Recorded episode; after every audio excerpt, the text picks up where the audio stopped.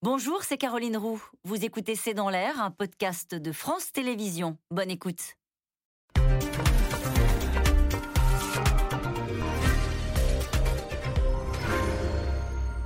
Bonsoir à toutes et à tous. Premier couac dans la campagne de Valérie Pécresse. Éric Ciotti a déploré un mauvais message envoyé par la candidate LR et Éric Ciotti qui crée son propre mouvement à droite pour ne pas trahir ses électeurs.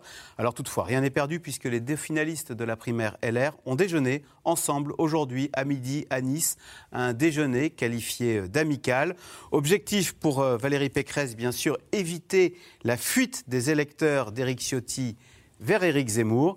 Éric Zemmour qui tenait hier un grand meeting à Villepinte où il a montré des talents d'orateur, même s'il est apparu plus que jamais seul. Alors question, Valérie Pécresse saura-t-elle rassembler la grande famille de la droite? C'est le sujet de cette émission, de ce C'est dans l'air, intitulé ce soir Droite, la bataille est lancée. Pour répondre à vos questions, nous avons le plaisir d'accueillir Bruno Jeudi. Vous êtes rédacteur en chef du service politique de Paris Match. En une de votre prochain numéro, justement, un dossier spécial avec Valérie Pécresse. Neila Latrousse, vous êtes journaliste euh, politique à France Info. On entend notamment votre brief écho tous les matins à 7h20. Nathalie Moret, journaliste politique pour le groupe de presse régional EBRA. À lire dans les journaux du groupe votre reportage sur le meeting hier euh, du candidat Zemmour à Villepinte. Hein, Éric Zemmour en reconquête. Et enfin, Bruno Cotresse, vous êtes politologue, chercheur au CNRS. Vos recherches portent essentiellement sur l'analyse des comportements et des attitudes politiques. Merci à tous les quatre de participer euh, à cette émission euh, en direct. Nathalie, euh, Neila Latrousse, je commence avec vous. Alors, selon vous, ce qui s'est passé là, ce, cette mauvaise humeur d'Éric Ciotti, c'est un quoi ou c'est plus grave? C'est le début d'un chiisme au sein de la famille LR moi, je dirais presque ni l'un ni l'autre. C'est euh, posture classique de, négociation d'un candidat qui, euh, a fait un score euh, certain et, assez important et auquel peut-être il ne s'attendait pas en entrant en campagne, qui dit qu'il y a sans doute un espace à occuper puisque tous les tenants de ce qui s'appelait avant la droite forte sont soit partis, soit se sont mis en retrait. On pouvait imaginer un Laurent Wauquiez occuper cet espace-là en l'absence d'engagement euh, du, président de la région Auvergne-Rhône-Alpes dans ce, dans ce congrès, euh, Éric Ciotti se dit qu'il y a une place à prendre. Et puis surtout, Éric Ciotti, en interne chez les Républicains, c'est aussi le président de la commission d'investiture. C'est-à-dire que c'est lui euh, qui préside la commission, qui désigne les candidats qui seront demain, qui iront briguer le suffrage des Français pour devenir députés. Et sans doute qu'une Valérie Pécresse a envie, en tant que candidate de la droite, d'imprimer sa marque aussi sur ce que pourrait être une majorité demain si elle était élue à l'Élysée. Et Ciotti lui rappelle qu'il pèse, qu'il compte peser, qu'il est là, qu'il faudra tenir compte non seulement de ses orientations, mais aussi de ses envies, de son poids et des euh, quelques 40% qui ont voté pour lui euh, en interne lors de ce congrès. Nathalie Moret, quand euh, Éric Ciotti dit pour gagner, il faudra des idées fortes à droite, je propose à Valérie Pécresse de défendre ces idées ensemble en tandem, côte à côte. C'est-à-dire qu'en fait, il propose un ticket presque Pécresse. Ciotti. Sauf qu'un tandem pour la présidentielle, ça n'existe pas. Euh, on est seul, euh, on est seul face euh, face aux électeurs et un tandem, ce n'est pas possible. On n'est pas, en France, c'est comme ça. Donc effectivement, Nella l'a très bien dit. Il a envie de peser. Il a fait 40% il s'y attendait pas, et il a envie d'avoir dans cette semaine où l'équipe de campagne se, se, forme, il a envie d'avoir plus de poids dans la campagne. C'est exactement ce qu'il a été en, train de dire, enfin ce qu'il a dit cette semaine en disant, regardez. il se verrait en premier ministre si ça ça tournait bien plutôt qu'en ministre de l'Intérieur, c'est ça Je pense que pour l'instant, personne ne se voit en Premier ministre. Le Premier ministre, ça se décide à la lumière du premier tour et des équilibres qui, euh, qui, se sont fait jour. Là, pour l'instant, il est beaucoup trop tôt. Il veut simplement avoir une place d'incontournable euh, dans euh, la machine Valérie Pécresse. Et c'est vrai que Valérie Pécresse va avoir besoin de lui parce qu'elle est aujourd'hui sur une ligne de crête. Elle a fait une campagne très à droite, finalement assez similaire sur le, le régalien de ce qu'a proposé Eric Ciotti, mais elle doit aujourd'hui se recentrer un petit peu pour, pour faire en sorte que ceux qui pourraient être tentés par par euh, Emmanuel Macron soit aussi tenté par les LR. Bruno je dis quelles sont euh, leurs relations entre euh, Valérie Pécresse et Éric Ciotti? Parce qu'on sait que chez LR, dans le passé, il y a eu des inimitiés coriaces Euh, est-ce que là, c'est une question de ligne politique ou il y a une question personnelle aussi qui joue? Non, aucune question personnelle. Elles sont même bonnes, leurs relations. Elles sont bonnes et ça remonte à un certain temps. D'abord, ils ont été tous les deux ensemble, côte à côte, pour faire la campagne de François Fillon. C'était en 2012. Il était directeur de campagne, elle était la porte-parole du candidat. Et c'est le, souvenir. Ils se sont rappelés cette période lorsque euh, elle lui a téléphoné jeudi euh, à l'issue du, du premier tour. Moi, je les ai croisés deux fois ensemble, assez longuement, y compris euh, samedi au moment de l'annonce des, résultats. Je peux vous dire qu'il n'y a vraiment pas l'ombre d'une tension entre ces deux personnalités. Et c'est assez rare, vous avez raison pour le, pour le souligner. On a eu l'habitude à droite du contraire. Il suffit de se souvenir en 2016 la froideur euh, de la photo entre euh, François Fillon et, Alain Juppé. Et il n'y avait pas eu de photo avec les autres, parce que les autres sont jamais venus. Donc là, non seulement il y a eu la photo, mais en plus, il y a vraiment quelque chose entre eux qui passe. Donc c'est pas, pas vraiment. Et en plus, l'équipe de campagne de Valérie Pécresse, j'allais dire, Éric Ciotti, il y a beaucoup d'amis, euh, de Brice Hortefeux euh, à Guillaume Larrivé, en passant même par Patrick Stefanini. C'est plutôt des personnes, des personnalités avec qui il a l'habitude de, euh, travailler. Donc il n'y a vraiment pas un, problème de personnalité. C'est vrai qu'il y a une ligne beaucoup plus dure qui a été affirmée par, par Éric Ciotti que celle de, Valérie Pécresse, même si Valérie Pécresse, elle a campé sur le régalien. moi, je sais qu'Éric Ciotti m'a dit que si jamais ça avait été Xavier Bertrand contre Valérie Pécresse au second tour, et contrairement à ce que pensaient sans doute, compris beaucoup de politiques et de journalistes, il aurait appelé à voter Valérie Pécresse avec cette phrase. Les, les Avec- candidats se livrent auprès des journalistes et disent Après, en cas de phrase- duel Bertrand-Pécresse, hein, Juste après le premier tour. je voterai, j'appellerai à voter Et ce qui est Pécresse. plus intéressant, c'est la phrase qu'il me dit à ce moment-là. Dans cette campagne, le plus à, le plus à droite après moi, c'était elle. Ah oui. Donc il s'y retrouve politiquement. Donc il s'y retrouve politiquement. Après, Néla a raison, qu'il fasse, qu'il essaie de capitaliser sur cette euh, Inespéré pour lui. bon score euh, inespéré. Quand il se lance, il pense faire 7, il me le dit.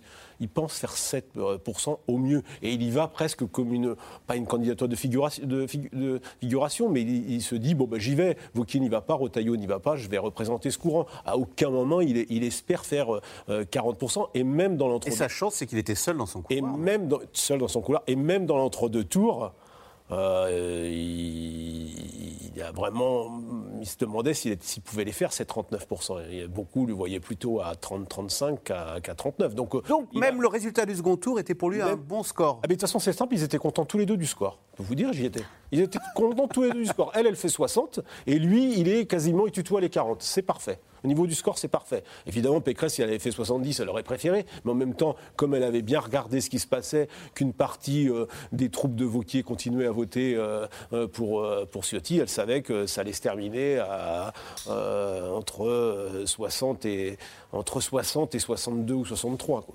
Ciotti, pardon Axel, Oui. mais euh, on, on est en train de- d'envisager euh, la place qu'il peut occuper dans la campagne et la place euh, qu'il souhaiterait éventuellement dans l'éventualité où Valérie Pécresse gagne. Il faut savoir que c'est quand même un très fin politique qui a des années d'expérience derrière lui et que sans doute aussi que ce qu'il a en tête, c'est qu'en cas de défaite, être incontournable pendant cette campagne, c'est l'assurance aussi de continuer à avoir un avenir politique radieux. Donc il est en train, en fait, en mettant aussi la pression à la candidate, de s'assurer toutes les options possibles en cas de victoire, en cas de victoire serrée, en, toi- en cas de victoire large et en cas de défaite également, d'être incontournable après 2022, quoi qu'il arrive. Bruno Cotresse, est-ce qu'on peut dire qu'en fait cette séquence acte ou matérialise la droitisation de la société, la droitisation de LR Quand euh, euh, euh, Éric Ciotti dit « je ne vous trahirai pas », il envoie un message qui est de dire « la droite molle, c'est fini ». Bah oui, au fond, c'est bien la tonalité qu'a eu cette, euh, primaire. Euh, Valérie Pécresse elle-même, au fond, même si on la suit depuis plusieurs années, on n'a pas non plus beaucoup de surprises. Au fond, pris ses prises de position sur la question de l'immigration, de la sécurité, depuis bien avant euh, la primaire. Mais effectivement, il y a une dimension euh, qui est très tactique aussi dans le positionnement d'Éric Ciotti. Il fait passer le message qu'il veut peut-être aider. Alors, est-ce que c'est aider? Est-ce que c'est obligé Ça, toute la nuance est dans le vocabulaire, bien sûr. Euh, Valérie Pécresse à devenir cette candidate de la droite décomplexée, qu'elle a beaucoup affirmé quand même sur les questions en particulier régaliennes, sécurité, immigration, identité pendant toute la, toute la primaire. Et ça peut être aussi bien à un moment donné un obstacle pour Valérie Pécresse ultérieurement quand elle va devoir élargir qu'une ressource à court terme. Et à court terme, il y a urgence. À court terme, l'urgence, c'est de distancer Éric Zemmour et de faire face à la très forte concurrence à droite. Donc ils sont pour le moment, en ce moment, où il s'agit d'abord et avant tout d'être dans le, on va dire, dans l'atmosphère, dans la tonalité, dans l'ambiance de la primaire, avec effectivement les résultats qu'on a soulignés. Eric Ciotti premier, avec une progression au deuxième tour de la, de la primaire. Et donc je pense que pour la candidate des Républicains, aujourd'hui, c'est l'urgence numéro un que les premières enquêtes d'opinion montrent que le curseur a bougé. Hmm. On va les attendre, hein, ces premières enquêtes d'opinion. Valérie Pécresse a donc effectué son premier déplacement de candidate officielle aujourd'hui à Saint-Martin-Vésubie, sur les terres d'Éric Ciotti.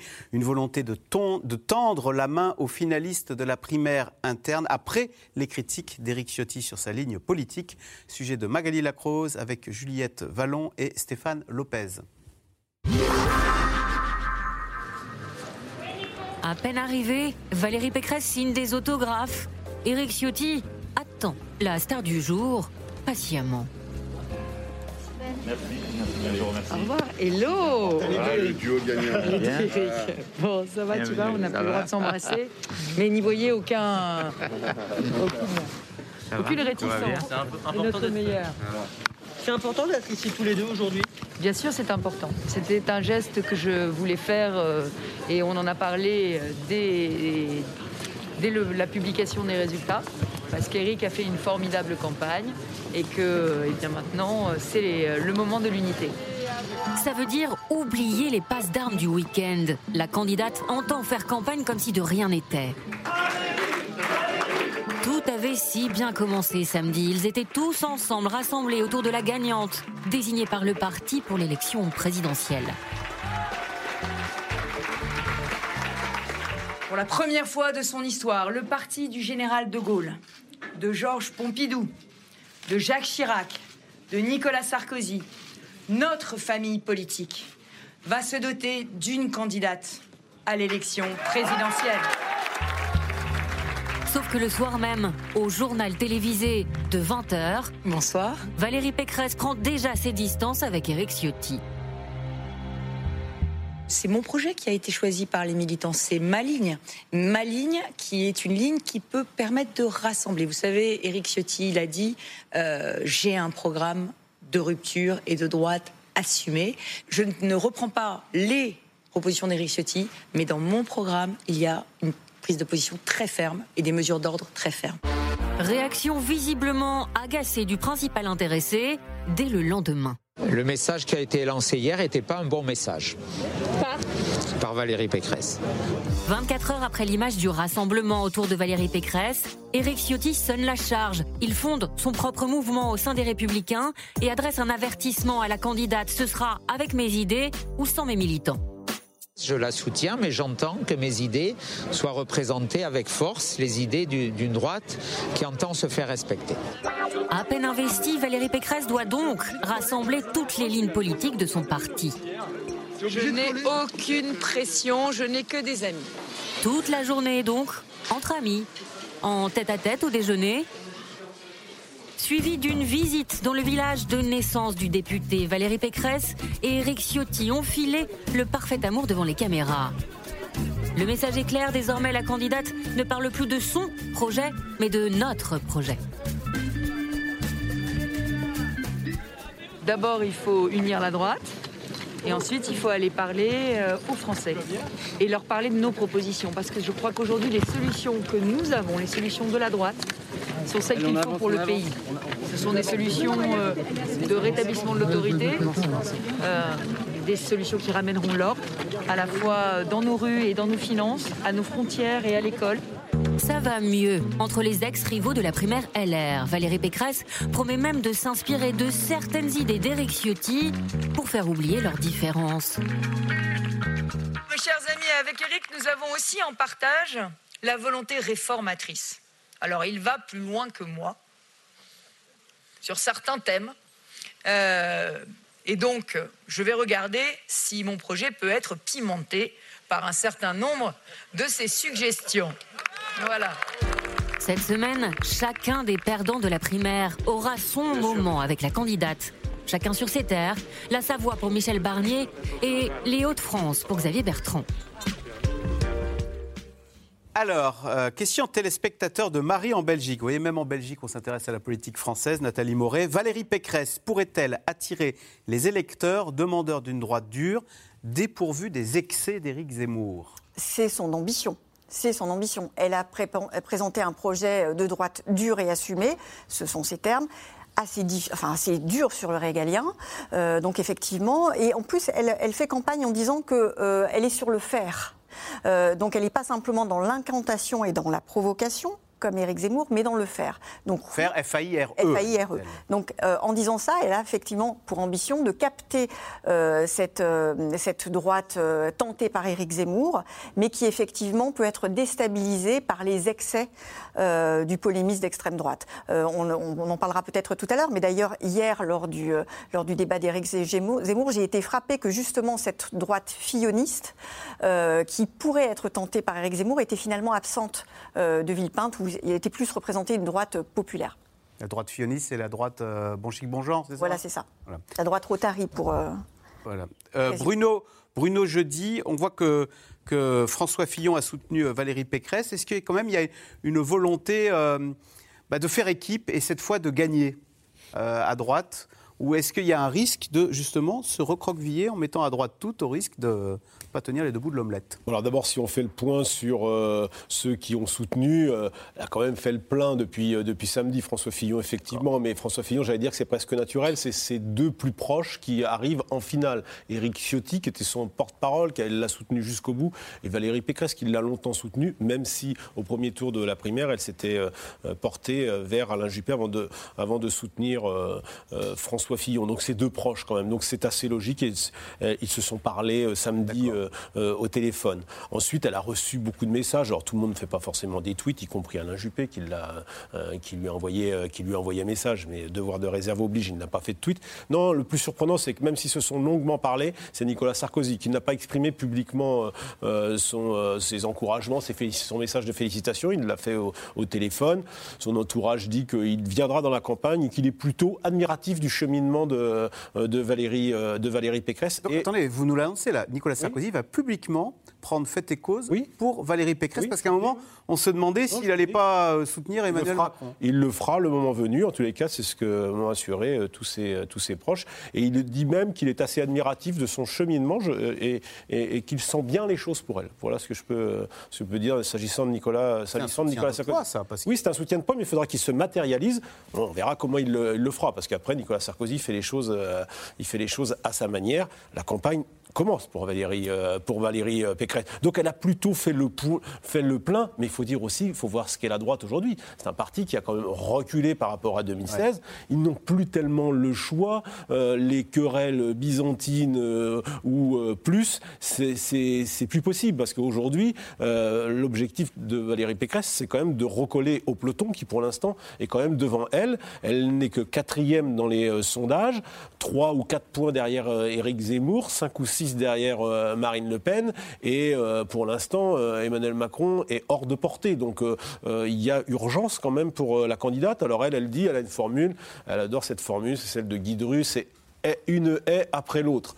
Donc la première haie, c'est déjà de recoller au peloton. Mais euh, Neila Latrousse, est-ce qu'en en ayant une, droite pimentée d'Éric Zemmour, pour reprendre l'expression de Valérie Pécresse, d'Éric Ciotti, pardon, est-ce qu'il n'y a pas le risque d'avoir une droite quand même un peu excluante, un peu rabougrie, comme on dit parfois, un peu recroquevillée, un peu d'ailleurs comme l'était euh, la campagne de François Fillon euh, début 2017, qui ne s'adressait pas à toute la droite, mais à une partie seulement de la droite. Et qui, dans un contexte extrêmement difficile, avec effectivement un programme euh, houspillé parce que euh, de droite, enfin j'ai le souvenir à l'époque de, nos différents plateaux au moment de, de, sa victoire à la, à, la, primaire de la droite, où on disait ah là là, mais c'est quand même du sang et des larmes, regardez le nombre de fonctionnaires qu'il veut supprimer, regardez la, la ligne dure entre, ce programme-là et les affaires, c'est quand même un candidat qui fait pas loin de 20%.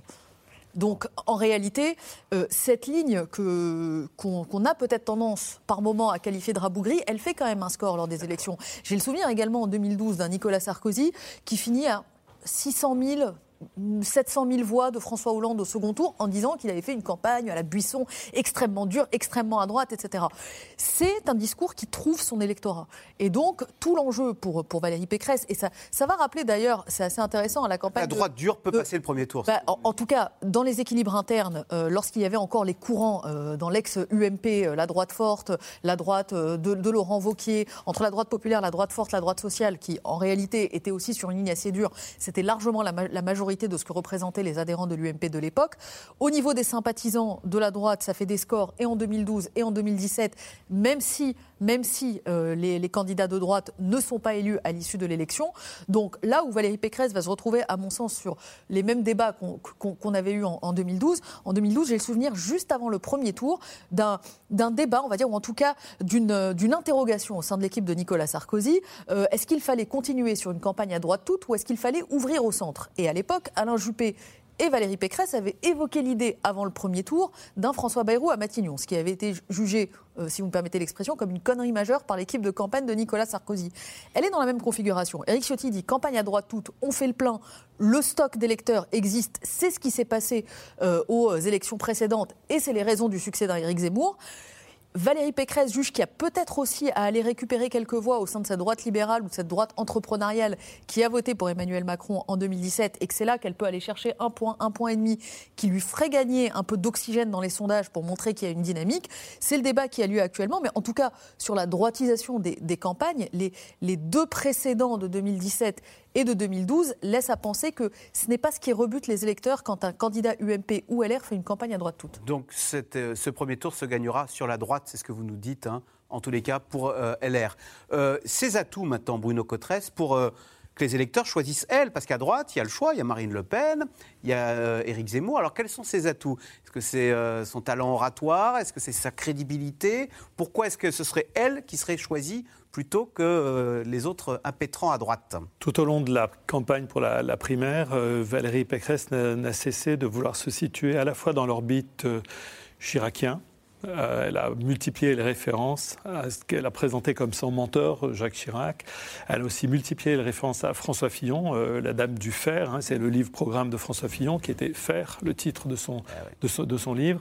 Et donc, elle a beaucoup martelé le message que ça, ce qu'elle avait fait à la tête de la région Île-de-France était la preuve de sa volonté. Elle l'a beaucoup souligné. Moi, les dépenses, les couper dans les dépenses publiques, je sais faire. Euh, réduire le nombre d'emplois publics, Ça, la je sais faire. crédibilité de la présidence de l'Île-de-France, Et c'est bien, bien sûr, et puis en toile de fond, la crise Covid. Elle a aussi fait beaucoup de références à son action pendant la crise Covid pour mettre un pavé dans la mare à Emmanuel Macron, en disant ben, nous, les élus régionaux, et moi en particulier, en Ile-de-France, euh, j'ai assuré au moment où l'État n'y arrivait pas, où le chef de l'État ne semblait euh, pas très bien euh, se débrouiller du début de la crise Covid. Donc ça, je pense que ça va être quelque chose, une ligne de, campagne qui va s'affirmer chez elle. Donc ça, c'est son premier atout sans doute, ce qu'elle peut montrer de ce qu'elle a su faire à la tête de la région. Île-de-France, le deuxième atout dont elle, dont elle dispose, c'est aussi la, la- dynamique de l'élection, euh, de l'élection primaire. Alors c'est vrai que la dynamique d'une primaire, c'est jamais évident. Il y a des candidats qui, pour le moment, n'arrivent pas à complètement bénéficier. Le candidat de l'écologie, Yannick Jadot, pour le moment, euh, l'effet primaire, ça se connaît pas beaucoup. Mais elle, elle a une vraie carte à jouer. Euh, effectivement, c'est là où il y a quelque chose de très important qui est en train de se nouer entre elle, Éric Ciotti et tout ce qui se passe autour de cette droite euh, très, à, très à droite. Et je pense que l'équation pour elle n'est pas simple, mais c'est une équation qui peut éventuellement intéresser les électeurs de centre droit. Comment concilier, comment trouver la voie un peu étroite entre la posture euh, très régalienne, très droite, mais aussi quand même la question des dépenses publiques, la question des impôts, elle est venue beaucoup sur ce, pour ce, sur ce thème. Et c'est vrai que chez des électeurs de droite, de centre droit, moins d'impôts, moins de fonctionnaires, moins de dépenses publiques, ça reste Elle quand même la. C'est pas, suppression de 150 000 Voilà. en net. hein. c'est pas encore très mis en avant pour le moment. C'est pas encore très mis en avant, mais ça va venir parce qu'à un moment donné, les électeurs de, de droite euh, vont quand même revenir sur quelques fondamentaux économiques et c'est là où son fameux Macron a cramé la caisse va sans doute être beaucoup beaucoup utilisé pour envoyer le message aux électeurs de droite que les les dépenses d'aujourd'hui, c'est les impôts de demain. Voilà, ça, ça va revenir sur un fondamental à droite. Nathalie Moret, quand euh, euh, Bruno Cotresse parle de l'élan de la primaire, c'est parce que s'il y a un vent de nouveauté qui souffle sur cette présidentielle, en plus avec une femme d'ailleurs. Elle Trois le femmes. dit, euh, alors oui, mais elle, elle, c'est, elle est la première fois que la, droite femme. républicaine propulse une femme pour la représenter. Euh, elle en joue en disant je suis un tiers Thatcher, tiers- Merkel. deux tiers Merkel. C'est vrai que c'est une nouveauté, et du coup, elle qui est dans le paysage depuis très longtemps, elle arrive à incarner une nouveauté à droite, c'est une vraie force. Elle a aussi imposé euh, deux slogans, euh, vous le rappeliez Bruno, j'ai cramé la caisse, un, et le deuxième... Il a, il a cramé la caisse. Pardon. Donc, le, Euh, en parlant d'Emmanuel Macron. Cramer la caisse, premièrement, et deuxièmement, je n'ai pas la main qui tremble. Donc ça, c'est deux signatures très fortes qui sont maintenant accolées à elle, et elle fait un début de campagne qui est l'exact contraire de ce qu'avait fait François Fillon en 2016, au lieu de partir au ski. Euh, elle François part... Fillon était parti à Courchevel. hein. Voilà, c'est ça. Et elle, elle part à Saint-Martin-Vésubie aujourd'hui chez Eric euh, Ciotti. Demain, elle sera euh, chez euh, Michel Barnier en Savoie. Elle ira faire un tour en Ile-de-France euh, chez Philippe Juvin et elle terminera à la fin de la semaine euh, chez Xavier Pécresse en- en- dans les Hauts-de-France. Si cette séquence-là. Chez Xavier Bertrand. Euh, chez- euh, Qu'est-ce que j'ai dit? Euh, Xavier Pécresse, mais ça- Pécresse. mais- mais ça marche aussi. Si, si cette séance-là euh, de rassemblement est euh, correctement faite à la fin de la semaine, ça veut dire que derrière elle, il y a un élan. Et tout l'enjeu, c'est qu'avant Noël, elle, arrive à grappiller ces quelques pourcentages euh, qu'elle pourrait prendre sur Éric Zemmour, clairement.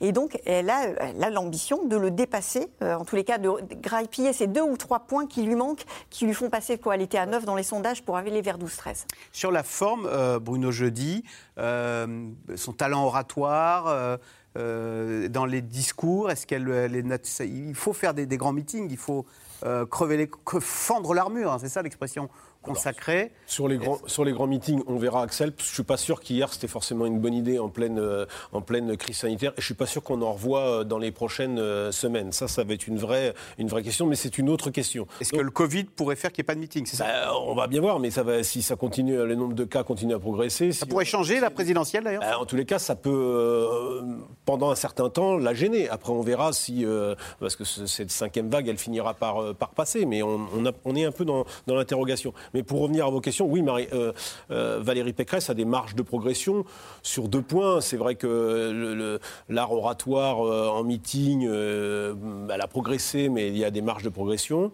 Je trouve aussi qu'il y a des marges de progression sur les bains de foule. c'est quelqu'un qui, qui a encore, vous disiez, qui doit encore fendre. la- Elle a commencé à fendre l'armure. Je trouve qu'elle se On libère. même. reproche de ne pas être très populaire, d'être un peu Non, mais je pense que. Je pense que- parisienne. D'ailleurs, est-ce que, est-ce que d'ailleurs cette image de parisienne, qu'elle allait née à Neuilly, euh, Ça lui a pas trop nuit, moi je trouve. Je trouve que le fait qu'elle soit présidente de la région Île-de-France, elle est plus francilienne que parisienne et elle a des problématiques qui sont quand même aussi des problématiques populaires. La question des banlieues, question, euh, euh, il y a, il y a- il y a des, même des questions euh, sur euh, la désertification sur les marges de l'Île-de-France. Je, je trouve qu'elle est, euh, elle est moins gênée qu'Anne Hidalgo euh, l'est avec son image très parisienne, alors que Valérie Pécresse c'est plutôt une image francilienne en tous les cas pour l'instant. Mais elle peut progresser effectivement dans l'empathie, se faire connaître aussi. C'est pas quelqu'un qui est forcément connu. Elle fait de la politique depuis euh, 20 ans puisqu'elle a été élue pour la première fois en, 2000, en 2002. Mais au fond, euh, euh, depuis qu'elle est présidente de l'Île-de-France, elle a gagné en notoriété, mais elle n'est pas forcément encore euh, hyper connue du, du grand public. Donc c'est aussi euh, un atout. Et moi je pense que l'un des atouts importants de Valérie Pécresse, par rapport à beaucoup d'hommes et femmes politiques, c'est quelqu'un qui sait faire travailler les collectifs. Euh, pour le coup, elle a une vraie équipe autour d'elle. Et à droite, ça, ça aide beaucoup. Quand vous avez Patrick Stefanini, qui est une star euh, à droite, tous les candidats ont fait référence à lui. Son dernier livre était la Bible de tous les candidats. Immigration, euh, euh, ce que ce qu'on vous cache. Euh, lui, fait des plateaux télé. Il n'y avait aucun autre directeur de campagne qui fait ça. Donc c'est quelqu'un qui a un vrai. Derrière Valérie Pécresse, il y a une équipe. Mais Éric Zemmour euh, voulait le débaucher. Éric Zemmour s'appuie aussi sur ce, qui est écrit. il fait autorité sur les questions d'immigration. Alors franchement, Valérie Pécresse, elle a un des meilleurs sur la place sur ces questions. sur- dès lors, vous mettez ces questions-là en avant. Et puis, vous avez toute une partie du staff de Nicolas Sarkozy et de François Fillon qui se retrouvent derrière Valérie Pécresse. Et ça, ça va aider à cimenter euh, la droite, comme l'a dit, euh, l'a rappelé euh, Nathalie. Neila Latrousse, quand hier Jean-Luc Mélenchon croit, alors je ne sais pas, est-ce que c'était une insulte quand il dit Madame Pécresse, c'est deux tiers Macron, un tiers Zemmour? Est-ce que c'est pas ce qu'elle se souhaite ou ce qu'elle cherche précisément? Bah, en tout cas, c'est ce que vont chercher aujourd'hui tous, tous les opposants qui voient en elle euh, une, euh, une candidate crédible, sérieuse et euh, potentiellement capable d'aller d'aller au second tour. Ce que dit Jean-Luc Mélenchon, c'est aussi ce que dit une partie de la Macronie. Il n'y a pas d'espace politique pour Valérie Pécresse. Elle est coincée entre Emmanuel Macron et entre Éric Zemmour. Donc, évidemment, les, les, les- les autres candidats ont beau jeu d'essayer de la renvoyer alors au choix, soit à l'image d'otage d'une zémourisation de, de la vie politique, soit croit à une potentielle demain première ministre d'Emmanuel Macron. Elle s'en est expliquée très clairement en disant que, que ce n'était pas le match qu'elle jouait, que ce qu'elle jouait, c'était vraiment l'entrée à l'Élysée. Et donc, de, ce point de vue-là, Jean-Luc Mélenchon reprend une, une rhétorique aussi, enfin, qu'on entend chez Emmanuel Macron, qu'on entend chez Éric Zemmour, qu'on entend également autour d'une Marine Le Pen. LR n'aurait plus d'espace politique. Et, d'ailleurs, c'est une mauvaise nouvelle, on ne l'a pas encore évoqué, mais c'est aussi une mauvaise nouvelle pour Marine Le Pen que, Valérie Pécresse soit désignée comme candidate des Républicains. Souvenez-vous, au moment des régionales, euh, le Rassemblement national avait beaucoup communiqué sur le fait qu'il allait aspirer par la base euh, une partie euh, de la droite en mettant en avant des figures comme Thierry Mariani, par exemple, en Provence-Alpes-Côte d'Azur.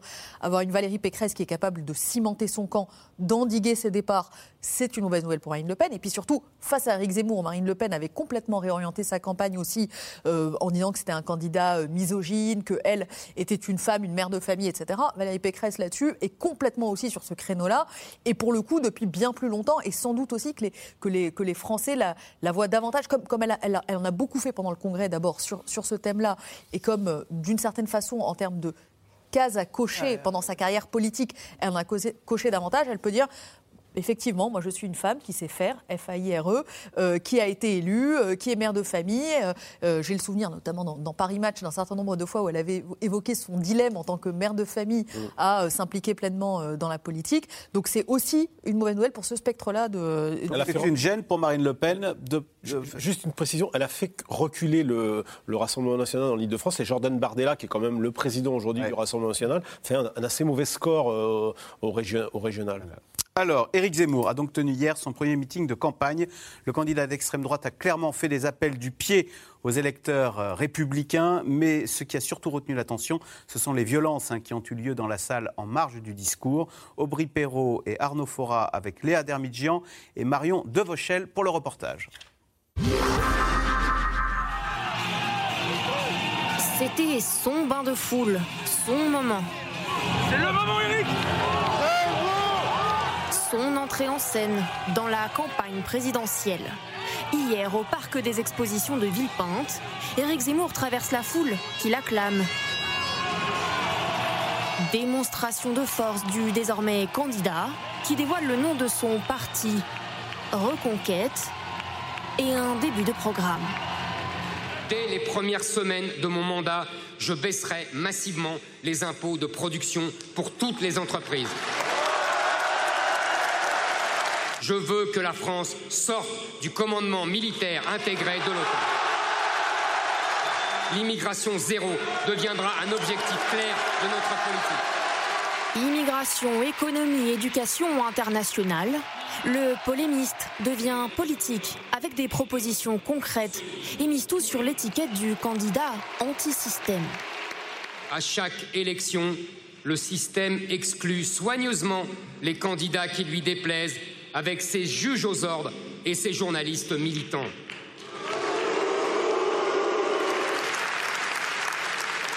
S'il me déteste, c'est parce qu'il vous déteste.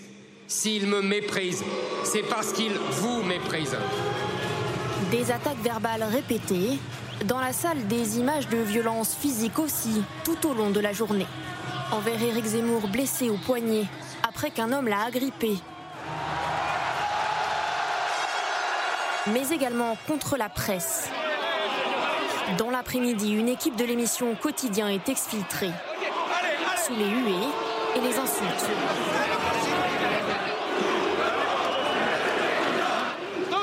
D'autres journalistes sont menacés, frappés, leur matériel cassé. Plus tard, une partie de la foule s'en prend très violemment à ce groupe de SOS Racisme. Coup au visage, Coups de pied, jets de chaise contre des militants qui affirment être venus faire passer un message pacifiquement. On est contre le racisme Il faut dire que ces propos sont racistes Ils sont exfiltrés sous les insultes.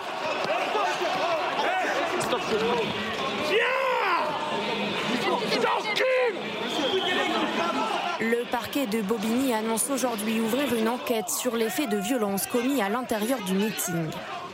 Mais chez les partisans d'Éric Zemmour, ce ne sont pas les images que l'on veut retenir, à la marge selon eux. Hier 5 décembre, c'était avant tout le vrai point de départ de la campagne, avec une toute nouvelle affiche, et le droit de porter officiellement les couleurs du candidat. Donc moi, je suis là et je décide aujourd'hui d'avoir la casquette. Si j'avais été américain, j'aurais sûrement eu la casquette de Trump. Aujourd'hui, je suis français, fier de l'être. Et vu que la France n'a pas dit son dernier mot, je ne l'ai pas dit non plus. J'achète la casquette et vive la France. Comme beaucoup ici, David a d'abord milité chez les Républicains avant de changer d'avis. Je ne me vois pas voter Pécresse. Pourquoi? Parce que euh, je pense qu'en 2022, on a besoin presque de radicalité finalement que Madame Pécresse ne peut, ne peut avoir. Elle a certes de l'expérience, elle a été ministre, elle a eu des postes assez importants, mais je pense qu'aujourd'hui, et c'est pour ça que je suis ici aujourd'hui, que Zemmour a cette euh, posture qui pourrait lui permettre d'être celui qui sauvera la France en 2022. Et c'est précisément à eux que le candidat s'adresse. Je tends la main aux électeurs, aux cadres, aux sympathisants des Républicains, dont beaucoup ont été représentés par mon ami Éric Ciotti. En quête de soutien, Éric Zemmour a réussi à obtenir celui du mouvement conservateur, ancien sens commun, jusque-là affilié au parti Les Républicains. On partage un diagnostic, ce diagnostic duquel découlent les priorités, un diagnostic lucide, mais qui nous crève les yeux, qui nous crève le cœur et qui fait qu'aujourd'hui, notre devoir, c'est l'engagement aux côtés d'Éric Zemmour. Les républicains aussi partagent ce constat. Oui, mais les solutions qu'il faut apporter aujourd'hui ne peuvent plus être dans la demi-mesure. Mais le candidat peine encore à rallier des personnalités de premier plan. Avec plus de 10 000 personnes présentes hier, Éric Zemmour mise sur ce premier meeting lui qui commençait à reculer dans les sondages la semaine précédente. Alors, question téléspectateur Bruno Jeudi, cette campagne sera-t-elle placée sous le signe des violences? Est-ce que c'est ce qu'on retiendra de ce meeting euh, à Villepinte ou euh, quel, en est le bilan? D'abord, on retiendra deux choses. On retiendra euh, les, 10 000 personnes et, le, pari réussi euh, d'Éric Zemmour du point de vue euh, de son discours et de, la démonstration qu'il est candidat, puisqu'au fond, il n'a pas réussi à faire cette mue lors des journaux de TF1. Mais on retiendra aussi les violences à l'extérieur et à l'intérieur du, du meeting, avec des images inouïes. On n'a pas vu ça depuis les meetings de Jean-Marie Le Pen dans les années 90. Et encore, je ne suis pas sûr qu'on a vu des images aussi violentes avec des gens qui se battent vraiment. C'est-à-dire qu'il y avait un petit côté garde tranchée quand même. Dans ça peut effrayer un électorat bourgeois qui dit voilà ce qui nous attend avec. Ah mais moi je pense, je pense que c'est si son pari réussit aux trois quarts, il y a quand même un bon quart qui est raté. C'est-à-dire que l'idée de, montrer, euh, notamment aux électeurs les républicains, rejoignez-moi, notamment les électeurs fillonistes, rejoignez-moi. Quand on sait que l'électeur filloniste est plutôt âgé, bourgeois. Euh, qui euh, euh, cherche la, à la l'ordre et la quiétude. Bah, il cherche la, il cherche l'ordre, il cherche aussi la respectabilité. Il n'a pas envie de se retrouver dans des meetings qui font penser à Jean-Marie Le Pen. cet électeur-là, s'il avait eu envie d'aller chez Le Pen, ce serait, ce serait déjà fait. Donc, Éric Zemmour, de ce point de vue-là, à mon avis, il y a un vrai problème pour lui. En plus, techniquement, pour la campagne qui vient, ça va être assez difficile pour lui. C'est-à-dire que là, il y a une question aussi de, de service de sécurité. Le, candidat Zemmour a même été euh, agressé. Enfin, il y a eu quand même ce, geste. Donc il y a une ambiance. Enfin, les, choses étaient. Euh, alors bon, euh, il faut dire qu'ils ont eu peu de jours pour l'organiser. Mais je pense que le, le, message qui est envoyé, notamment aux électeurs les républicains, parce que c'était une des cibles hier, et les électeurs fillonistes, il y a à peu près 20% des mmh. électeurs fillonistes qui sont tentés par le vote Zemmour à mon avis, n'est pas bon du tout pour lui. Ça veut dire que la chienlit, c'est y compris dans ses, euh, dans ses meetings, pour reprendre le mot célèbre du général de Gaulle. Alors Nathalie Moret, vous y étiez. Qui avez-vous vu? Alors, j'ai vu euh, effectivement, euh, il y avait un grand manque, c'était l'électorat bourgeois euh, qui avait voté François Fillon en 2017, que je connais bien parce que j'avais suivi la campagne de François Fillon. Ces gens-là étaient là. La droite versaillaise n'était pas à Villepin. N'était pas là, sans doute parce qu'effectivement, elle a été effrayée par les menaces de, de tension qu'il y avait à l'extérieur du meeting, etc. Il y avait beaucoup de gens éloignés du vote ou qui avaient voté Marine Le Pen dans les scrutins précédents. Et il y avait aussi beaucoup de jeunes de jeunes qui vont voter pour la première fois euh, au mois d'avril prochain, des jeunes identitaires qui étaient euh, tout à fait séduits euh, par le discours très radical d'Éric Zemmour. Donc tous ces gens-là formaient une foule absolument survoltée qui a donné des images très belles. Et c'est en cela où, ce meeting est très réussi. Parce que quand on regarde les images à la télé, on ne voit pas que la salle était vide sur les côtés, on voit une foule qui était là avec des images léchées, des drapeaux français, avait sept écrans géants, une immense, euh, Alors, on une dit immense scène. un homme de, de débat. Est-ce que c'est, il s'est aussi révélé hier un homme de meeting? Parce que Villepinte, c'est une immense salle. C'est la fameuse salle où Nicolas Sarkozy avait fait son, son discours euh, en 2012. Ouais, très, très- la très salle. honnêtement, ça s'était assez réussi. Moi, j'avais un peu peur parce que je l'avais vu lors euh, du, de la convention des droites où il avait fait ce fameux, euh, ce fameux discours où il avait été très emprunté, un discours très très dur dans les mots, mais en même temps, il était euh, assez, euh, assez peu habile dans l'expression. Et là, eh ben, je l'ai senti tout à fait à l'aise, dialoguant avec la, fra- avec la salle, jouant avec la salle, en posant des questions. Toute la salle, il y avait, ils avaient tous sur les chaises des écriteaux marqués ben voyons et ils posaient des questions Ouais. à la salle, ils levaient tous leur écriteau. fasciste? Ça faisait des images, c'était assez.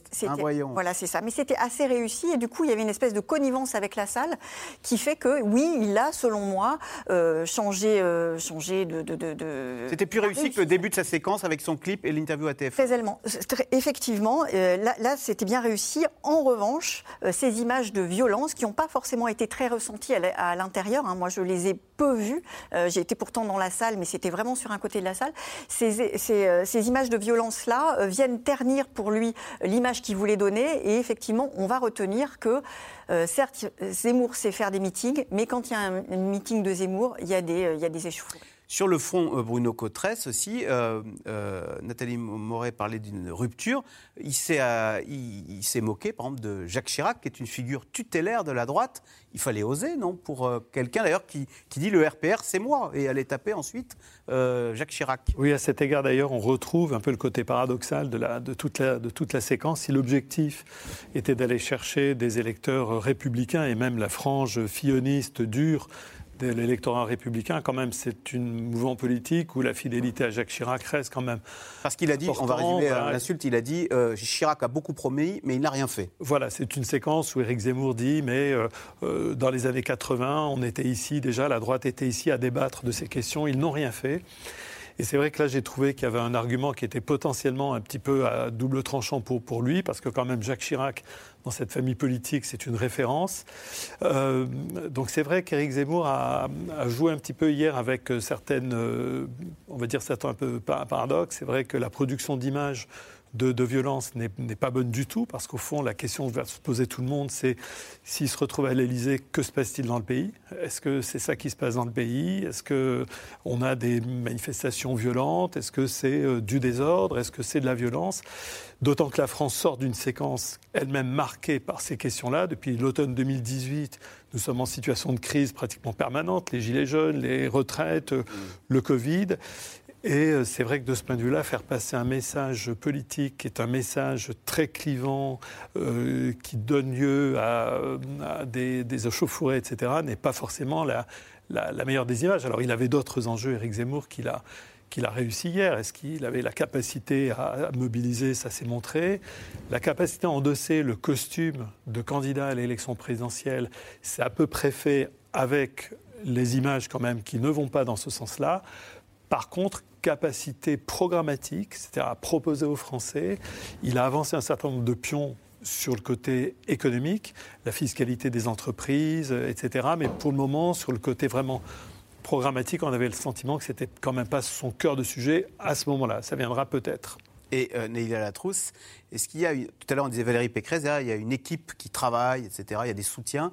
Est-ce que c'est pas l'une des faiblesses de, d'Éric Zemmour C'est qu'il n'y avait pas de prise de guerre hier euh, dans la salle. Non, effectivement, dans les prises de parole, il n'y avait pas. Enfin, tout- Il y avait une gilet jaune. Depuis des, des semaines, vous allez voir, vous allez voir qui, qui va nous rejoindre, qui va nous soutenir, qui, qui fera campagne avec nous. Ça s'est pas vu hier, hein, effectivement, à l'exception du mouvement conservateur, mais qui n'était plus vraiment non plus traité par les républicains euh, de, de manière active, qui se retrouve chez Éric Zemmour parce qu'il retrouve aussi euh, sans doute une, une- une raison euh, d'exister ou peut-être aussi des investitures tout simplement aux législatives, puisque je rappelle que le financement politique en France des mouvements politiques repose intégralement sur le score aux législatives, donc il faut avoir des candidats investis pour continuer à exister comme mouvement politique, mais à part le mouvement conservateur, honnêtement, il n'y avait pas effectivement de- de Reconquête son de guerre. parti, c'est un homme Mais- seul. mais en- ensuite, moi, je vais vous dire, j'ai été extrêmement désarçonnée. Je n'étais pas dans la salle, contrairement à Nathalie Moret. Je l'ai regardé à la télévision pour me demandais en fait à qui, enfin, pour essayer de voir ce qui transparaissait par, par delà un écran. Alors effectivement, l'écran présidentiel y est. Le, meeting en tant que tel, moi, m'a beaucoup rappelé les meetings de Donald Trump euh, au moment euh, de, sa campagne interne chez les Républicains. Donc cette espèce de salle carrée, avoir un peu du monde un peu partout, des euh, les, panneaux bleus, rouges, etc., des slogans, des salles qui, qui applaudissent quand il faut applaudir. C'était à peu près organisé de la même façon. Mais ensuite, je trouve qu'il y a beaucoup, beaucoup, beaucoup de, paradoxes, en tout cas de, de, promesses, on va dire, qui ne sont pas tenues. Souvenez-vous, l'épisode TF1, Éric Zemmour s'agace à la fin de ne pas être interrogé sur son programme. Euh, on vient de parler du, meeting pendant, euh, pendant euh, quelques longues minutes. On vient à peine d'évoquer la fiscalité par, par la voix de, Bruno Cotresse. L'aspect programmatique, franchement, c'est pas ce qu'on retient le plus de, de, de, de, Parce que le 13e mois dont il parle, Xavier Bertrand et Valérie Pécresse en parlent déjà. Sur la fiscalité, c'est le programme de, Marine Le Pen. Sur la, succession des entreprises, mm. c'est le programme de Marine Le Pen. Il n'y a pas non plus sur l'immigration zéro. Valérie Pécresse le dit il reste monothématique, c'est ce que vous Franchement, bah, je, veux dire surtout qu'il n'y a absolument rien de, de, de, de, rupture en termes de, programme, puisque toutes les propositions qui ont été mises sur la table, on les retrouve à peu près chez les autres candidats, peut-être pas avec les mêmes mots, mais concrètement, tout ce qu'a dit Eric Zemmour hier se retrouve chez d'autres candidats. Donc de ce point de vue-là, il y a, une promesse qui est ratée. Ensuite, euh, toute la, montée en tension avant ce meeting, ça a été de dire on le déplace parce que les antifas, ce, ne sont pas euh, des mouvements démocratiques, ce sont des mouvements qui veulent nous réduire au silence. Il a lui-même dit sur scène, euh, moi qui serais un adversaire de la liberté d'expression, les images qui arrivent juste derrière, c'est ces militants qui sont en train de tabasser des, militants des SOS Racisme. Ça ne va pas. Encore une fois, euh, totale entre le discours et les images qui ressortent. Il a aussi promis, lors de son entrée en campagne, de faire la jonction entre les classes bourgeoises de droite et les classes populaires. dans son meeting d'hier, il semblait courir davantage autour des classes populaires en tapant sur les élites que véritablement autour de cette bourgeoisie qu'il espère aussi, cette bourgeoisie de droite qu'il espère convaincre. moi, j'ai été très désarçonnée par, euh, encore une fois, la, déconnexion totale entre la, séquence précédente et ce qu'on a vu de ce meeting, même si, encore une fois, sur la forme, il a démontré qu'il avait une équipe événementielle, en tout cas, qui était extrêmement professionnelle. Donc, Bruno Jeudi, Valérie Pécresse n'a pas à craindre que les, les ciotistes, les électeurs ciotistes, euh, n'aillent courir derrière Éric Zemmour. Il est en il, reste à son plafond là. Bah, si tant est que les, électeurs suivent les mots d'ordre de, des leaders politiques, ça, ça reste à démontrer parce qu'aujourd'hui. Euh, mais il y a un appétit, il y a un appétit, Éric Zemmour? Non, mais euh, globalement, la séquence des Républicains a plutôt euh, montré qu'il qu qu s'était retrouvé autour de cette campagne. Le mois de novembre a plutôt été bon et le mois de novembre, c'est celui où Éric Zemmour a commencé plutôt à baisser. son étoile a commencé à pâlir pendant le mois de novembre, alors qu'elle était montée en flèche tout au long entre entre la fin août, euh, enfin début septembre et début novembre, euh, c'était une, irrésistible ascension. Aujourd'hui, au mieux, il est dans une forme de faux plat dans les sondages euh, et plus quelques, quelques, quelques mauvaises séquences qu'il a enchaînées. On verra si, si, le meeting lui permet de repartir. Mais je trouve qu'hier, il n'a pas fait la démonstration. encore une fois, il attend qu'on le rallie. On attendait Philippe de Villiers, on a Jean-Frédéric Poisson. Jean-Frédéric Poisson est un président de parti, mais ça n'a rien à voir avec Philippe de Villiers. On attendait éventuellement Marion Maréchal, on a Jacqueline Moureau. Jacqueline Moureau, bon, ok, mais euh, donc euh, une gilet jaune. Hein. Il reste, il reste, euh, il reste seul, et, c'est quand même, c'est quand même problématique. C'est qu'à un moment, c'est la présidence de la République, hein, c'est pas l'élection du gourou de la secte. Hein. donc il faudra voir quand même à, à montrer quelque chose de plus solide. Nathalie Moret. Oui, juste pour vous dire qu'au Rassemblement national, ce matin, on était plutôt assez contents parce qu'ils ont ah. tous regardé euh, le meeting et ils ont trouvé qu'effectivement, ça ressemblait au meeting du Front National il y a 20 ans. Euh, il y a un des membres du Rassemblement national qui me disait bah, tout ce qu'on veut éviter, on l'a vu chez, euh, chez Éric Zemmour. Nous, on a une candidate qui est loin de tous ces excès-là et qui se présidentialise. Donc pour, pour le Rassemblement national, ils étaient vraiment, vraiment ravis. Alors, il y avait un autre meeting hier dont on a nettement moins parlé, c'est celui de Jean-Luc Mélenchon, le leader de la France Insoumise, a tiré hier à boulet rouge sur euh, le début de la campagne d'Éric Zemmour et il refuse toujours euh, et encore le moindre début de rapprochement avec les autres candidats de gauche, et ce, malgré de petits scores dans les derniers sondages. Sujet de Romain Besnénou et Christophe Roquet. Une salle trop petite. Vous ne pourrez pas rentrer dans la salle, elle est pleine. À tel point que des centaines de sympathisants de Jean-Luc Mélenchon ont dû assister à son discours depuis l'extérieur. Dans la salle hier, L'ambiance des grands soirs pour le candidat de la France insoumise qui n'a pas choisi cette date au hasard. Jean-Luc Mélenchon veut se poser comme principal opposant, d'abord de la droite, face à Valérie Pécresse. Son programme est un festival réactionnaire, supprimer 150 000 fonctionnaires, amener la retraite à 65 ans. Elle a dit d'elle-même qu'elle était un tiers Thatcher, deux tiers Merkel, ce qui ne laisse pas grand-chose de bon. Traduit en français, ça vous donne deux tiers Macron, un tiers Zemmour. Éric Zemmour, dont le premier meeting avait lieu au même moment hier, n'a pas non plus été épargné. On connaissait autrefois les ennemis du peuple. Dorénavant, nous découvrons les ennemis du genre humain. C'est M. Zemmour. Quant au programme de Jean-Luc Mélenchon, il est dans la continuité de celui de 2017. Un plan écologique à 200 milliards d'euros, la hausse du SMIC, mais aussi l'abaissement du temps de travail. Où vous êtes? Oui, il faut s'arrêter de travailler à 60 ans si l'on veut vivre plus vieux, plus longtemps et en meilleure santé. Il faut réduire le temps de travail parce qu'on le peut, parce que la richesse globale de la société, à supposer que tout ça soit des richesses, a été multipliée par 50 quand le temps de travail était divisé par deux. Jean-Luc Mélenchon, en campagne depuis plusieurs mois déjà, stagne pourtant dans les sondages à environ 10% des intentions de vote, juste derrière Valérie Pécresse. Mais pas de quoi décourager ses partisans. La vraie gauche, elle est là. Elle est avec Jean-Luc Mélenchon. Il faut se battre. Vous, vous, monsieur, moi, tous ceux qui sont là, tous ceux qui veulent changer le monde. Se battre, oui. S'unir, non. Trop tard, tant pis. Le candidat insoumis veut rassembler le peuple de gauche, mais surtout, ne lui parlez plus de candidature unique. Lui, pourtant, y croyait à l'union des gauches. Moi, je passe beaucoup de temps à tendre la main. Je veux rassembler, mais euh, reconnaissez que euh, je suis un peu tout seul à le faire. Yannick Jadot était en déplacement à Rennes ce week-end à la rencontre de l'électorat jeune, bien déterminé à faire triompher son programme écologique. Je peux pas croire qu'il n'y ait pas 25% dans notre pays de femmes et d'hommes qui croient que le dérèglement climatique, c'est un enjeu essentiel. Et le 24 avril au soir, à 20h, quand le truc arrive là, On verra Yannick eh ben, l'écologie sera au pouvoir dans notre pays. À votre santé. À quelques kilomètres de là, Qu'est-ce que c'est beau, on vient de passer par euh, la plage là. Anne Hidalgo à Brest fait campagne pour espérer décoller dans les sondages et dépasser les 5%. Elle y croit et se réjouit de croiser le fer avec Valérie Pécresse, son éternelle rivale.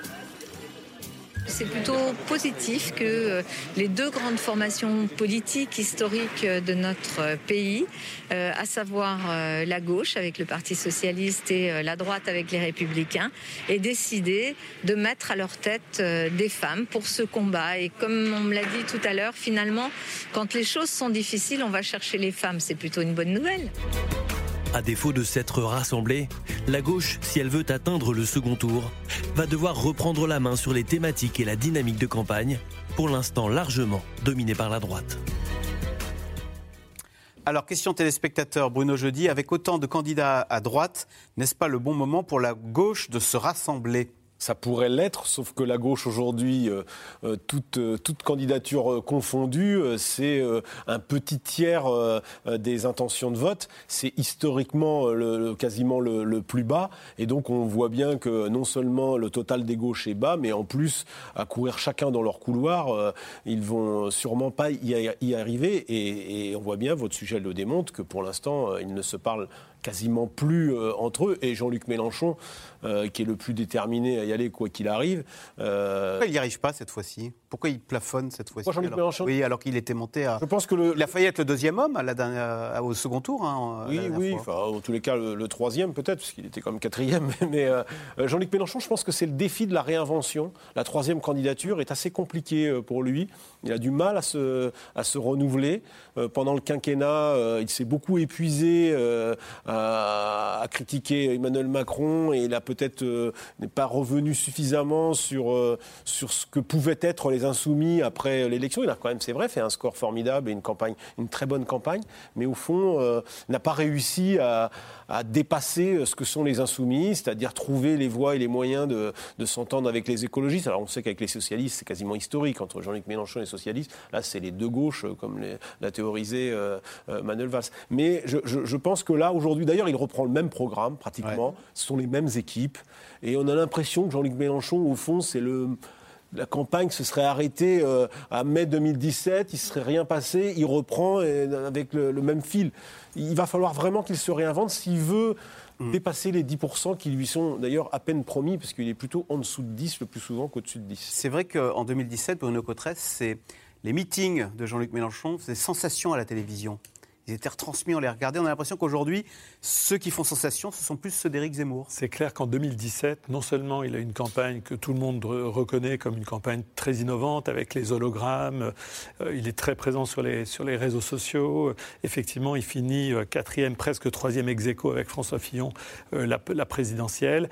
Il bénéficie en 2017 d'un contexte un peu exceptionnel aussi, qui est au fond un vote utile aussi d'électeurs socialistes qui voient que Benoît Hamon n'y arrive pas et qui n'ont pas envie que la gauche fasse trop mauvaise figure quand même. Quand on étudie sa géographie électorale en 2017, on voit que c'est très corrélé à la géographie évidemment du, vote communiste, c'est classique, mais aussi du vote socialiste. Donc il est arrivé à capter un électorat qui était un électorat de gauche, dans des terres qui étaient des terres de, des terres de gauche.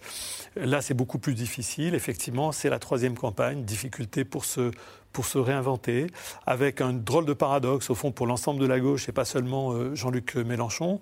Euh, quand on regarde les enquêtes d'opinion, elles disent qu'il y a non seulement la demande de sécurité et immigration, mais il y a aussi la demande de justice sociale. Il y a un regard que portent les Français sur la société française qui est d'être une société avant tout injuste. Euh, il y a quelques mois, dans une enquête au CEVIPOF, nous avons posé la question aux Français quel est le premier qualificatif qui vous vient à l'esprit quand on pense comment la société française vous traite, c'est mépris en numéro un. Et donc il y a une demande de justice sociale. Le problème, c'est que tout le monde n'est pas d'accord sur les voies de la justice sociale, les moyens de la justice sociale, les récipiendaires de la justice sociale. Et là, il y a des désaccords à l'intérieur de la gauche et entre les différentes familles politiques. Avec donc cette drôle de situation, Jean-Luc Mélenchon disait il y a quelques semaines, euh, Ben, tout le monde est d'accord avec mon programme. Regardez, il y a 80% des Français qui veulent la justice sociale, donc c'est vrai, il y a 80% des Français qui veulent plus de justice sociale, mais le problème, c'est effectivement les, moyens pour y arriver. Allez, tout de suite, on revient à vos questions. Alors, euh, Nathalie Moret, question d'Olivier dans l'Aisne. À quoi joue Éric Ciotti avec la création de son mouvement à droite? Au sein des Républicains Pour l'interrogation. Aurait-il comme un arrière-goût d'amertume? Est-ce que quand même, Nathalie Moret, il n'y aurait pas cru à un moment Éric Ciotti? Est-ce qu'il s'est pas senti pousser des ailes, là, passons 40% au second tour Il y avait de quoi, puisqu'il est parti au dernier moment et il arrive en, première position.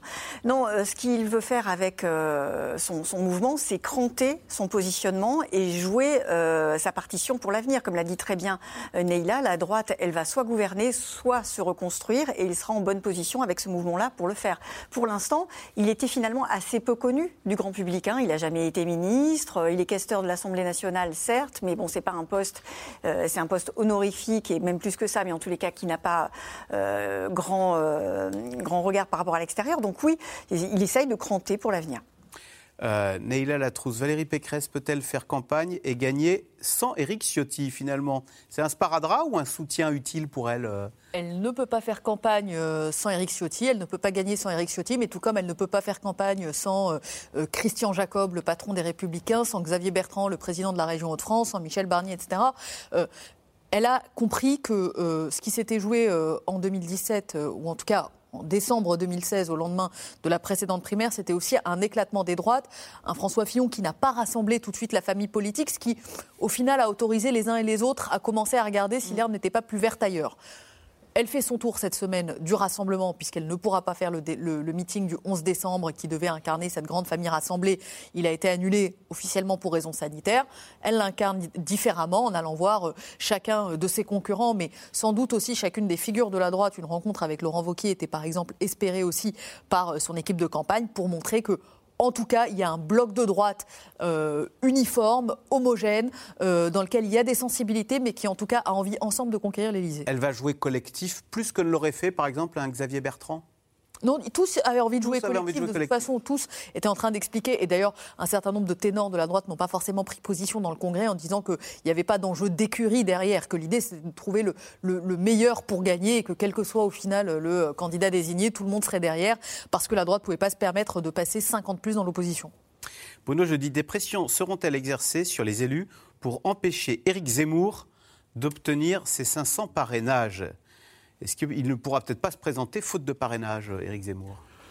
Alors, euh, oui, ça va être un obstacle pour lui, les 500, euh, les 500 Il a fait un appel au maire, hein. Oui, hier, il a fait un appel au maire et il sait que ce sera compliqué. Ce sera compliqué pour beaucoup de candidats, à vrai dire, puisqu'il y en a beaucoup qui sont sur la ligne de départ. Et comme euh, à chaque fois, c'est difficile. C'était difficile depuis 2017. Les règles ont été changées.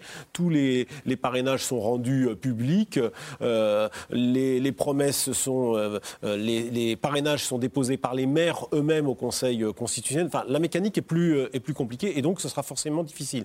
Est-ce qu'il peut y avoir des pressions? Les partis, euh, évidemment, cherchent à engranger la signature de euh, des parrains qui sont euh, encartés chez eux. Ça va être le cas des LR, ça va être le cas des, des socialistes, les partis qui n'auront pas de difficultés. Alors après, il y a toujours le jeu de donner un coup de pouce à l'un, à l'autre, pour gêner l'un ou l'autre. Il y a un peu de stratégie là-dedans. Ça devient de plus, de plus en plus compliqué parce que les maires aujourd'hui, leur souci, c'est qu'ils ne veulent pas parrainer ou beaucoup moins, ils veulent beaucoup moins euh, parrainer parce qu'au congrès des maires qui, était, euh, qui s'est tenu à Paris récemment, beaucoup de maires, euh, j'allais dire les, les, les, princes- les, les plus nombreux, c'est-à-dire les maires des, des- des petites communes, celles de moins de, de, de 10 000 habitants, se disent harcelés par tous ces candidats qui viennent euh, toquer à leur porte pour euh, obtenir le parrainage.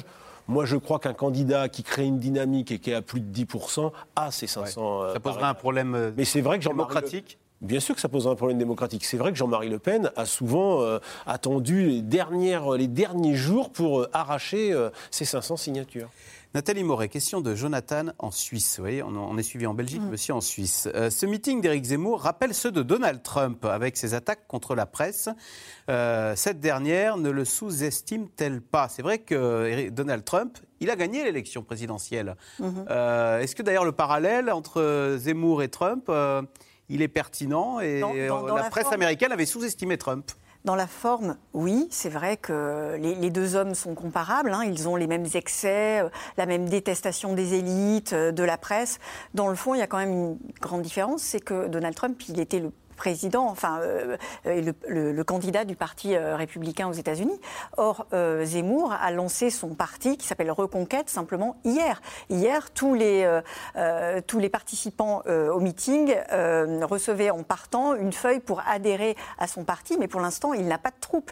Et non seulement il n'a pas de troupes, il n'a pas de militants, mais il n'a pas en plus de, de, de, ralliement, comme vous l'expliquiez tout à l'heure, Neila. Donc pour l'instant, il n'y a personne. Et c'est pas Jean-Frédéric Poisson qui est le, le- son plus gros allié qui pour l'instant peut faire la différence. Alors, vous vouliez un sondage, un premier sondage sur euh, Valérie Pécresse. On vient de me le donner dans l'oreillette. Valérie Pécresse, sondage interactive, gagne 3 points.